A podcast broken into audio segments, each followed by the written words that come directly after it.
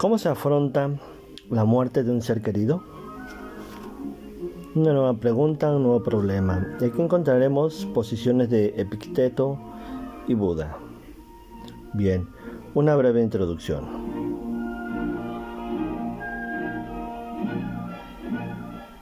Hace algunos inviernos me encontraba en la sala de profesores corrigiendo exámenes cuando me pasaron una llamada desde la secretaría del centro. Era el padre de José, un alumno de mi tutoría. Me pidió que dejara salir a su hijo porque su madre se estaba muriendo en el hospital de un cáncer linfático. También me rogó que hablase con José, le comunicase lo que estaba pasando y lo serenase como pudiera hasta que él llegara a recogerlo. Me tomé un tiempo y pensé que podía decirle a mi alumno. Subí al departamento y cogí un viejo libro sin tapa lleno de anotaciones y subrayados. Bajé al aula donde José se encontraba haciendo un examen y le pedí que saliese. Dimos un paseo en silencio hasta una pequeña sala de visitas. Lo miré a los ojos y le dije, tu madre se está muriendo y tienes que ir a despedirte de ella. Nos dimos un abrazo y le entregué el viejo libro con la esperanza de que pudiera ayudarle de alguna forma a superar lo que se le venía encima. Años después, José volvió a visitarme convertido en un hombre y me devolvió el libro. No pude resistirme a preguntarle si aquel volumen le había ayudado. José me respondió, no solo me ayudó, sino que me convirtió en oncólogo. Pocas películas han ahondado más en el sufrimiento que nos provoca la pérdida de un ser querido que Monster Ball de Mark Forster del 2001. En ella dos personajes atormentados se encuentran e inician una relación. Leticia acaba de perder a su marido en la silla eléctrica. Sonny, el hijo de Hank, se suicidó delante de él después de que su padre le reprendiese por no haber sido capaz de cumplir con su deber. Ambos trabajaban en el corredor de la madre y Sonny vomitó unos momentos antes de una ejecución. Las vidas y el sufrimiento de Leticia y Hank están entremezclados, pero ellos aún no lo saben.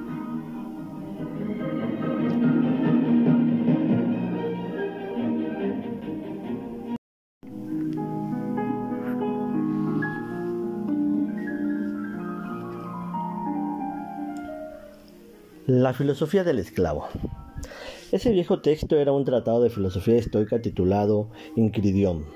Nadie conoce el verdadero nombre de su autor. Nos referimos a él como Epícteto, que significa esclavo, porque siendo niño fue llevado a Roma y vendido a un secretario de Nerón, que lo trató como a una bestia. Epícteto aproximadamente del 50 al 138 de nuestra era, conoció de mano de su amo el dolor físico, el hambre, la humillación, pero cuentan que desde joven aprendió a tener un gran autocontrol y capacidad para soportar el sufrimiento. Un día su amo le golpeó brutalmente la pierna y el esclavo le advirtió, con suma tranquilidad, que si seguía haciéndolo con tanta fuerza se la rompería. La respuesta que recibió fue una patada aún más fuerte que lo dejó cojo de por vida.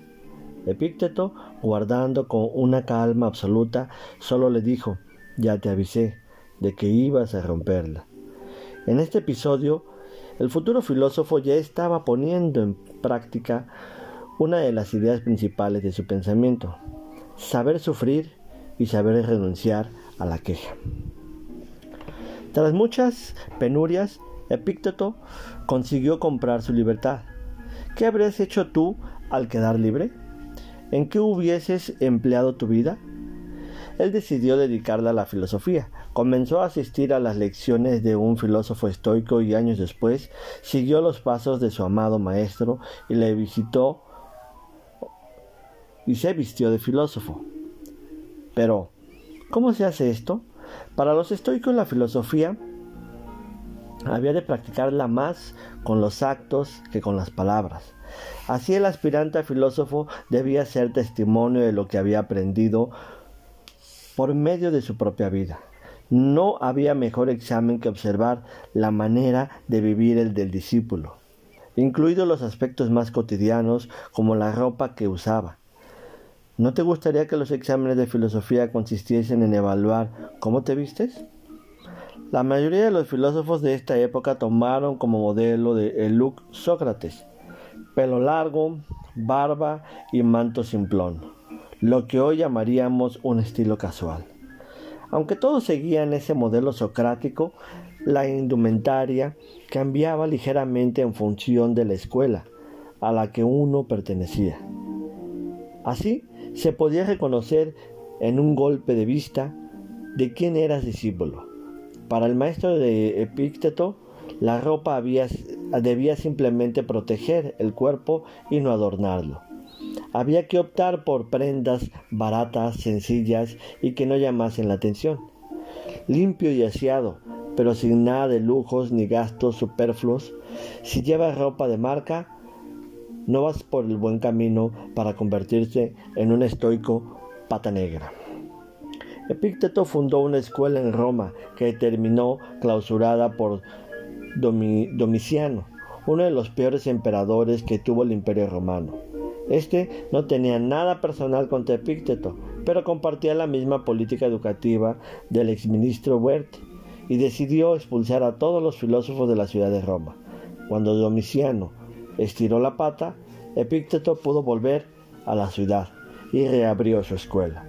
Tuvo mucho éxito tanto que hasta el nuevo emperador asistió a sus clases, pero eso no varió en modo alguno su forma de vida. Siguió viviendo en una casucha con el techo desvencijado que parecía que se fuera a venir abajo en cualquier momento. Tras la muerte del filósofo, se vendió la humilde lámpara de aceite que usaba en sus clases por la increíble suma de tres mil dracmas, unos 95 mil euros al cambio actual. En cierta ocasión conté esta misma anécdota en clase y un alumno me pidió que le regalase mi, mechero para venderlo. Nunca supe si debía darle las gracias por compararme con uno de los grandes filósofos o preocuparme por mi estado de salud. Lo cierto es que desde ese día dejé de fumar. Epícteto no dejó nada escrito, pero afortunadamente uno de sus discípulos tomó unos apuntes de sus clases que han llegado hasta nuestros días. Esas notas que forman el Inquirión salvaron la vida del piloto estadounidense James Stockadel durante la guerra de Vietnam. El avión del comandante Stockadel fue derribado y sus enemigos lo arrastraron a un campo de prisioneros donde lo torturaron cruelmente durante más de siete años. Cuando fue liberado, reconoció en una entrevista que los compañeros que no lograron sobrevivir fueron los optimistas. Los soldados que fallecieron fueron aquellos que tenían la esperanza de salir y veían cómo los días iban pasando, pero nada cambiaba. El comandante afirmó que murieron a causa del corazón roto. Stocadel se salvó porque decidió vivir su cautiverio como un estoico. Recordó la lectura de los consejos propuestos por Epícteto en el Inquirión y entendió que aunque no podía hacer nada para cambiar su situación, seguía conservando el poder para mantener la moral alta y la autoestima. No podía evitar el sufrimiento, pero sí decidir cómo vivir ese dolor. Solo él era soberano de su mente. Ningún hombre tenía jurisdicción sobre sus pensamientos.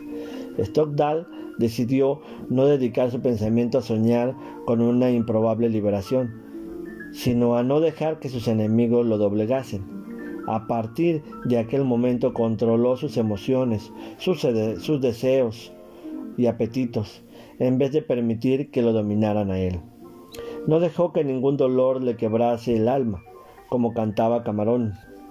Soy más duro que el acero, pero roto que doblarme. ¿Qué consejos da Epícteto para sobrellevar el dolor que provoca la muerte de tus seres queridos? Lo primero que tendrías que hacer es entender que hay unas cosas que dependen de ti y otras que no. La muerte de un ser querido no depende de ti, pero en cambio sí lo hacen tus deseos, ilusiones, pensamientos y sobre todo tus actos. El segundo consejo es no desear cosas que son imposibles.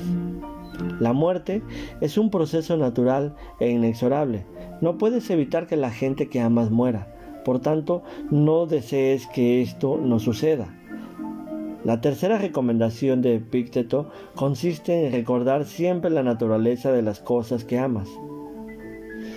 Si estimases un, un vasija o una vasija de barro, deberías tener presente que la cerámica en algún momento termina rompiéndose. Así, cuando esto suceda, no te pillará por sorpresa y no sufrirás más de lo debido. Si amas a un ser humano, debes recordar en todo momento que los hombres mueren igual que las vasijas se resquebrajan. El cuarto consejo consiste en admitir que la muerte no es algo terrible, puesto que siempre ha habido hombres sabios, como el mismo Sócrates, que la vivieron como un proceso natural, con paz y serenidad. El último de los consejos de Epícteto es reconocer que la vida te dio una madre, pero nunca fue tuya, sino que la disfrutaste por un tiempo. Si la vida ahora te la reclama, debes dejarla marchar. Este pensamiento es uno de los más difíciles de entender. Siempre que lo explico en clase suelo decir que quizás sea necesario haber sufrido para entender a Epícteto. Creo que lo que el filósofo quiere decirnos es que deberíamos cambiar nuestro punto de vista sobre lo que nos ocurre. Podemos seguir sufriendo mientras pensamos que nuestra madre ya no está y que lo volveremos a verla y que no volveremos a verla nunca más. O podemos pensar, en cambio, que durante todos estos años la vida nos ha regalado su presencia en nuestras vidas. Podemos quejarnos o estar agradecidos, pero en último término debemos tener claro que la elección es nuestra.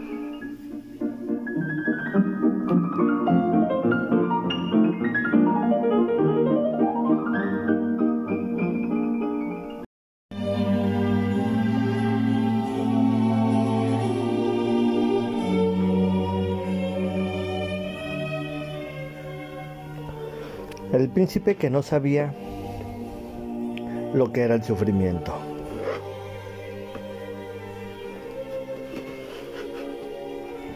El príncipe Siddhartha nació en el reino de Kapilavastu, que algunos sitúan en el actual Nepal, en una fecha indeterminada hace más de 2500 años. Su padre, el rey, quiso protegerlo de los males de esta vida y decidió resguardar a su hijo del mundo exterior, por lo que no le permitió nunca salir de palacio, donde lo rodeó de comodidades, placeres y riquezas. Siddhartha desconoció el dolor, el sufrimiento y la preocupación. Pero un día el joven príncipe quiso conocer el mundo que estaba más allá de los muros de su palacio descubrió tres cosas que cambiaron su vida para siempre. La vejez, la enfermedad y la muerte. Al comprender que estas tres cosas son el destino inevitable de todos los hombres, Siddhartha halló también la compasión y se conmovió profundamente. Recogió el sufrimiento de los hombres y lo hizo suyo. El joven príncipe decidió renunciar a la vida de lujo y comodidad en palacio para encontrar la respuesta al problema del dolor y el sufrimiento humanos. ¿Por qué todos los hombres tenemos que sufrir, envejecer y morir? Siddhartha abandonó el palacio y probó el camino opuesto al que había tomado hasta entonces. Se desprendió de sus ropas de príncipe y se unió a unos ascetas que vivían en el bosque y que buscaban la purificación a través de la renuncia de todas las comodidades de la vida. Vivió durante siete años en silencio, sin salir del bosque, bebiendo agua de lluvia y alimentándose con hierbas. Terminó por abandonar también ese tipo de vida porque no conducía a la paz y a la autorrealización, sino que simplemente debilitaba el cuerpo y la mente.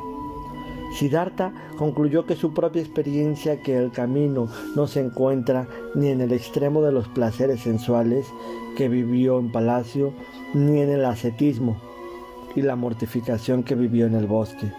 Optó entonces por el camino medio. Cuando Siddhartha dio con la respuesta al problema del sufrimiento, fundó una comunidad en la que enseñó una filosofía que tenía como mensaje central la idea de que todos podemos liberarnos del dolor.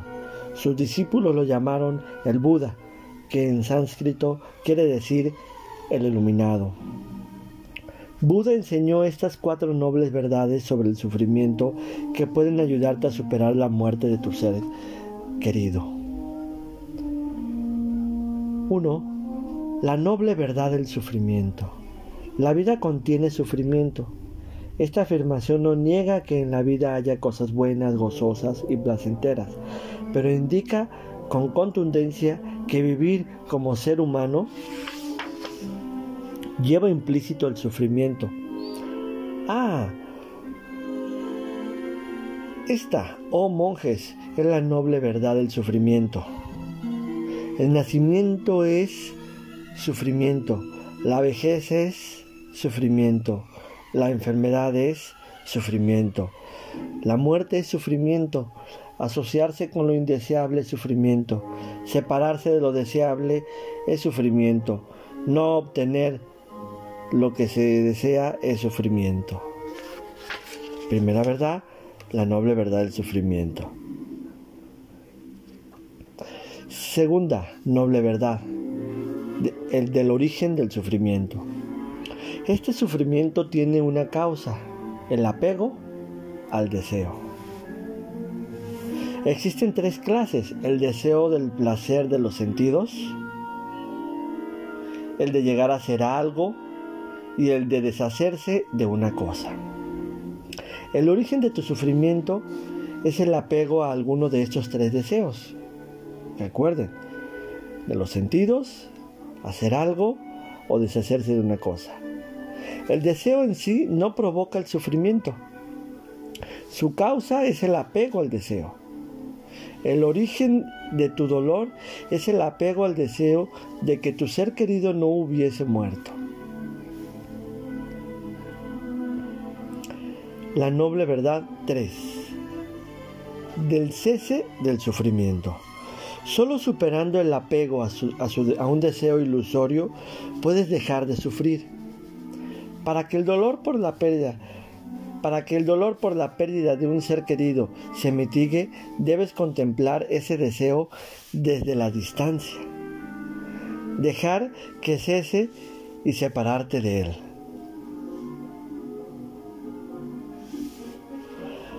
La cuarta, la noble verdad del sendero para superar el sufrimiento. Debes buscar el camino medio, apártate de los extremos, como son la autocomplacencia en el dolor, la culpa o el resentimiento. La vía para liberarte por fin del apego al deseo y, y, del sufrimiento es un camino que tiene estos ocho pasos. A. La recta comprensión. Debes comprender que todo en tu existencia es transitorio. La vida de ese ser querido lo era y también el dolor de la pérdida. B. El recto pensamiento construye una mente limpia en la que renuncies a pensar en cosas, perversas e insanas. C. La recta palabra. Usa solo palabras nobles y amables. Renuncia a la mentira, al insulto y a la queja. D. La recta acción. Con tus acciones busquen siempre el bien que tus acciones busquen siempre el bien. E. La recta forma de vida. Debes elegir una forma de vida honesta. F. El recto esfuerzo. Esfuérzate de manera consciente en expulsar de tu mente los estados mentales que te hacen daño. G. La recta atención mental. Vigila de forma constante tu mente tu palabra y tus actos. Medita para cultivar la atención mental. Y H, la recta concentración. Aprende a dirigir tu mente y a concentrarla mediante la práctica de la meditación. Tu mente puede ser tu mejor aliado o tu peor enemigo. Depende solo de ti. Bien, estos son los ocho pasos. Los repito de manera muy breve. La recta comprensión, es decir, comprender todo lo que de, todo en tu existencia es transitorio, el recto pensamiento eh, construye una mente limpia en la que renuncies a pensar en cosas perversas, la recta palabra, palabras nobles y amables, evita la mentira, el insulto y la queja, la acción, que siempre busquen el bien, la recta forma de vida, una forma de vida honesta, el recto esfuerzo, en expulsar de tu mente los estados mentales que hacen daño, la recta atención mental, digamos que vigila que tu mente, constantemente tu mente, tus palabras y tus actos y finalmente la recta concentración, es decir, mediante la meditación. Hasta aquí dejamos precisamente esta pregunta, esta palabra, este problema, cómo se afronta, cómo se afronta la muerte de un ser querido. Epícteto y Buda.